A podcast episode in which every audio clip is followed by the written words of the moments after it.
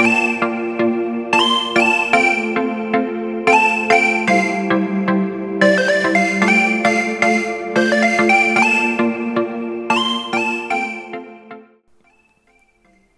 くじりをあなたの価値に変えるバリュフォー。この番組は誰かのしくじりを価値に変えるしくじり、失敗にフォーカスを当てた音声チャンネルバリュフォーです。起業家二人が毎回業界問わず多様なゲスト経営者をご招待します。教科書に載らない過去のありえないしくじり体験や経験を一歩踏み出したいビジネスマンに向けて面白おかしく深掘りします。誰かのしくじり体験をあなたの成長の種に変え背中を押す世界初のしくじりにフォーカスを当てた音声チャンネルです。今回のゲストはクロスリンク特許事務所代表弁理士山田達也さんです。山田さんは主に弁理士業などを行っています。本題に行く前にゲストの簡単なプロフィールをご紹介させていただきます。クロスリンク特許事務所代表弁理士。大学で化学合成を学び、写真メーカーに就職。化学品の開発経験を活かし、特許事務所に転職。特許権の取得業務に携わる。主な取扱製品は紙おむつや排ガスフィルター。2011年に弁理士資格取得。2015年にクロスリンク特許事務所を開業。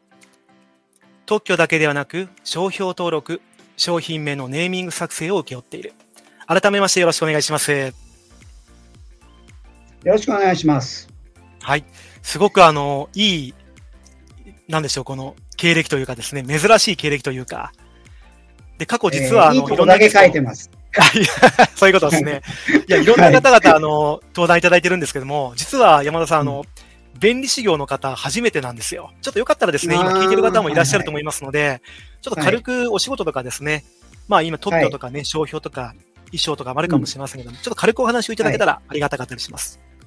はい、ありがとうございます。えっ、と、弁理士っていう言葉をですね、そもそも知らないという方が結構いらっしゃると思うんですけど、あの、弁護士さんと似てるじゃないですか、響きが。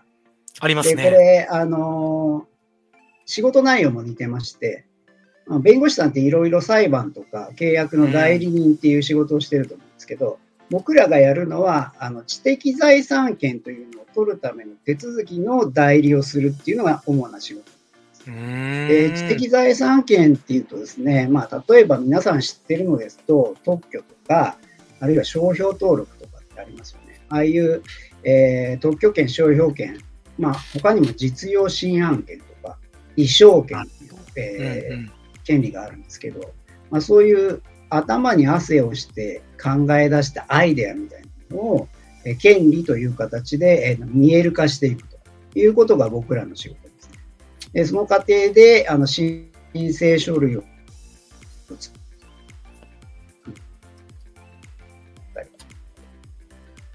が、あるいはあの特許庁の審査官からダメ出しを食らったりするケース、だからと交渉したりとか。そんなことあるんですか、ダメ出しとか。はい。ありますね。あの、一発で通るって思っちゃったらダメなんですよ。特に特許なんかは何度かやり取りをして、ね、えー、特許権が、はい、になるっていうケースが多いですし、まあ、あの、交渉してもダメなケースっていうのもありますので。はい。なるほど。ということは、じゃあ今回あれですね、はい、山田さん。はい、あの、知ってるようで知らないようなこの特許の話とか、便利事業の お話、しくじりをお話しいただけるわけなんですね、はい。はい。よろしくお願いします。はい、いや、非常に楽しみです。はい。じゃ多分聞いてる方々もですけども、きっと、どんなしくじりかなと思ってるかもしれませんが、早速なんですけども、ちょっといただければなと思ってますけども、まずあら、はい、最初になんですけども、はい。はい、まあ、今回のしくじりから学んだこととか過程をですね、いただけたらなと思ってますが、どんなことになりますでしょうか？はい、はい、そうですね。まあ、あの、独立開業して思ったことなんですけれども、はい。えー、一人では何もできないよねっていうことですね。はい。なるほど。はい。で、まあ、あの、独立をしたということは自分なりの考えがあって独立をするんですけれども、やはり協力者必要だよねっていうことは結構学びました。はい。なんか、冒頭からあれですね。何もできないってすごくなんかキーワードがあったんですけども、これ、だからすごい興味しかないんですが、どんな話なんですか。はい。そうですね。まあ、あの、はい私ももともとはですね、あの、化学メーカーに行って研究開発の仕事をやってて、えーそこから特許事務所っていう、まあ、特許の申請をしたりする、えー仕事をする事務所に移ったんですね。でそこで、弁護士さんで言ったらパラリーガルってありますけれども、ああいう補助者みたいな仕事をしてたんですよ、弁理士になうん。うん。はい。で、弁理士になって、えーまあ、独立したいなという思いが出てきたときに、いざ開業をしてみるとですね、はい。一人だと何もできないということに、その時初めて気何ですかがついたんですね。はい。何があったんですか？そうえーっとですね、勤務の頃というのは、僕らはあのどちらかというと専門職ですので、はい。えー周りにサポートしてくれる人がいるわけです。うーん。事務職の人とかね。はい。あとは営業をやってくれる人とかっているうんうわけです。ん。はい。で、小さい事務所ですと、事務所の所長さんが大体営業やってることが多いんですけど、おおなるほまあ、どですそういね。うふうに、はい、あの、仕事を集めてきて、僕らに当てがってくれる。うん、いいじゃないですで、か。僕、僕らは、あの、その、例えば特許だったら特許の申請書類の中身だけを作って、それを最後、事務の方に渡して、特許庁に、えー出願手続きっていうのをしてもらうんですね。オンラインなんですけど、うんまあ、そういう手続きをしてもらう。なので、私は書類を作るところしかやってないわけです。なるほどですね。はい、はい。営業もしてないし、はい。えーあの、一番びっくりしたのは請求書も切ったことなかったです。山田さん、はい。よくそれで独立しましたね。はい。本当そう思うでしょう。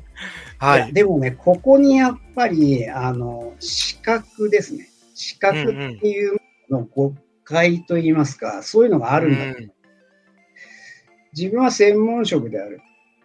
えー専門的なその技術を持ってるっていうことが、まあ、過信というわけではないんですけれどうんも、うん。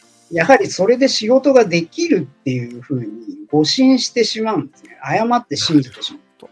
そういうことが結構あるので、えー独立してからすごく困りましたね。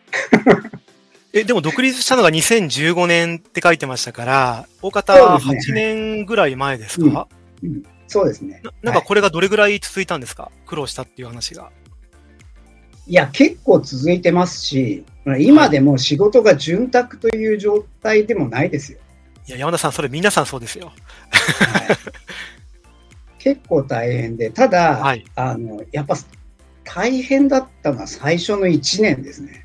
えええどんな感じでこう大変だったんですか？いや、ほんと仕事ないんですよ。はい。はい。で、まあ、あの、前のね、事務所にいたときに、はい独立したら山田さんに頼むからさ、みたいに。おー、客さになんか聞きますよね。そうい。はい。したんですけど、誰一人来ないですよ。ちなみにそれ山田さんは、あの、想定、思って思い浮かぶ範囲で結構ですけど、何人ぐらいいたんですか？そういう方々。いや、それは、あの、深く付き合ってたお客さんってそんなにたくさんはいなかったですよ。あの、はい担当してる会社が決まってますんで、うん。はい。で、まあ僕みたいに一人でやってる事務所だと、大きい会社の方っていうのはそんなにご依頼ないんですけど、まあ中小でやってたね、まあそういう方にあのお声掛けをしたんですけど、うんいや、前の事務所との付き合いがあるんで、みたいなこ言われて、なんかもうなん大人なかかけ断りた方ですね。そうそうですね。だから、はしごを外された状態ですね。もう一生懸命屋根の上登ったんですけれど、はい。あの、実際始めてみたらはしご外されちゃって、ああの、はい屋根から降りられないんですけど、みたいな、そういう話になりました、はい山田さん、いいですね。はいそういう話待ってるんですよ、こちらは。ありがとうございます。はい。そうなんですよ。だから、初めてですね、最初のうちは仕事がないので、はい。なんか弁理士会の研修とか行ってました。あのそういう研修ってあるんですか？なんかこう、学びをこうというかねはい。実務研修みたいなのあるんですよ。えで、あの、それを受けてたんですけど、いや、うんうん。そうじゃなくて、お前営業しろよって思いませんか？すいません、あの、ここまで出てたんですけど、はいはい 一応目上の方なので、それはなかなか言えないなと思ってですね。はいいや、それがもうわからないわけです。営業をしなければ仕事が入ってこないっていうことがわからないんです。うんずーっとサラリーマンですから、言ってみれば。はい。な言ってましたもんね。い一部分のこはいの書類を作る仕事しかできなかった、そうですやってなかったとそうです。だから給料をもらってそういう仕事をしてたわけなんですよね。なので、えー毎月給料は入ってきますし、うん。お金が減るっていうことを味わったことがなかったんですよ。私別に贅沢とかしてないし、うんあの、、お金がかかる趣味とかもやってないんで、あの、お金がなくなるっていう感覚がなかったんですよ。はい。でも、独立したら、毎月減っていくわけですよね、開業資金が。多分山田さん、それ聞いてる方々結はい構それ減ってる方多いと思いますよ。開業当時は。いや、あのね、多分会社を起こされる方とかって結構ちゃんと考えてると思うんですよ。で、割と資格業って、うんその辺がルーズなんですね。だから自分が専門性持ってるっていう意識があるので、うん。あの、で、僕の場合特に一人事務所だったわけです。うん。従業員雇ってるわけでもないし、僕の場合は、あの、弁理士資格を取得した後、実は離婚をしてまして、えー家族もいない。えーそれ言っちゃって大丈夫な。はい、大丈夫です。あの、子供もいなかったので、別に養育費とかも払ってるわけです。はい。誰も養う必要はなかったです。多分、あの、その辺の緩さっていうのが、そのまま出ちゃってるんですよね。なるほど。はい。結構なんかいろんな意味でこうあれなんですね。苦労したわけなんですね。開業当時は。そうですね。あの、お金というのは営業しないと生まれないんだとか、えーそういうのを独立してから知るって恐ろしいことですよね。え、でもそうは言っても山田さん、こう、ね、営業以外にも、例えばウェブを作ったりとか、テレア、テレアポというかですね、なんかこう、仕事ないんですかって相談をしたりとかっていうのは、なんか、他に対策とか、こう、実際やったことってあったんじゃないんですか？ありますね。あの、ウェブサイトは開業当初に作りましたしあ、ただなるほ、ど。はい、開業当初にウェブサイトを作ったとしても、じゃあ問い合わせが来るかって一件も来ないんですよ。まあまあ、あの、形というかですね、やってることだけですもんね。そうです。だって、ホームページ作ってるだけなんだから。はい。さらっと言いましたね。はい。そんなの来るわけないじゃないですか。うんで。今考えればわかるんですよ。だけうんど、当時は分かってないわけ。はい。なんか、ホームページ作ったら、そこから問い合わせが来て、仕事が、あの、受注できるっていうふうに思い込んでるわけですよね。うん、うん。はい。なので、そういうのも、あの、分かってなかったですし、あとは、あの、テレアポみたいなのやったことないですね。あ。うん。なや。ったことはない。で、僕はあの、あんまりあの人が集まるとこ得意じゃないんで、商工会議所に行って営業をするとか、そういうこともやったことなかったんですよ。ええはい。だから、あの、今考えてみると、本当に何にもやってないんですよ。だから何にもやってないから、あの、仕事がないって当たり前じゃないですか。そこはなんかしましょうよ。はいそうですね。はいなるほど。そういうことがあったんですね。え、でも実際でもやっぱあれですもんね。もともと研究職っていうところもやっぱあったんですか？関係してたんですか、営業が苦手とかですね。そうなんですよ。だから、まあ、僕、大学時代、教職とか取らなかったんですけど、うんなぜかというと、人付き合いってあんま得意じゃなかったんですよね。はい。だから、さらっとなんかあの、人暴露してますけどね。あの、一人でできるような仕事っていうので研究開発を目指したりとなか、そうだっトッたんですね。プの仕事を目指したりとかしたわけです。はい。なので、えー、どっかこう積極的に入っていってですね、コミュニティの中入っていって、営業をするとかっていうのが、すごく苦手で、それが致命的であるっていうことをですね、気がつくわけですよ。もう独立したら一番そこ必要ですもんね。そうですね。はい。そうなんです。だから最初ね、えー勤務でやってた頃なんて、特許事務所のその僕のボスなんていうのは、しょっちゅうゴルフとか飲み会とか行ってるわけですよ。はい。で、なんだよ仕事もしねえでって思ってたんですけど、あの、多分それ営業だったんですよね。いや、あの、あの山田さん、間違いないですね。はいそうですよね。はい。そうなんですよ。だから、そのうん、そこがですね、分かってなかったっていうのが一番の問題ですよね。でも当時のね、やっぱり所長がそういう形でこうゴルフ行ってばっかりすると山田さんたちはこう、あまり気をよくしなかったわけですよね。そうですね。はい。ゴルフばっかり行きやがってと。そうです、そうです。で、まあ、あの、変な言い方ですけど、あの、書類のクオリティなんかは自分の方が上だって思ってましたね。いいですね、変な。自信があったんですよ。はい。はいいいですね、その自信なのか過信なのかわかりませんけど。あの、生意気だったんで、あの、本当にですね、えっ、と、なんか便利士、その頃便利士じゃなかったのかな。えーあ違う名称だったんですかそのはい。サポートをしてたんですけど、うん。なんか弁理士が書く書類より俺の方が上だぜって思ってましいいですね、山田さん。まさかた。なんかこう、はい、ちょっとこうね、すごく専門職どっぷりね、深いのかなと思ったら、うん意外とそういう反骨心というか、そういうちょっとこう、うん小生意気なところもあったわけなんですね。そうそうあの反骨心とかじゃないです。ただ生意気なだけで。あ、そうだったんですね。はい、はい。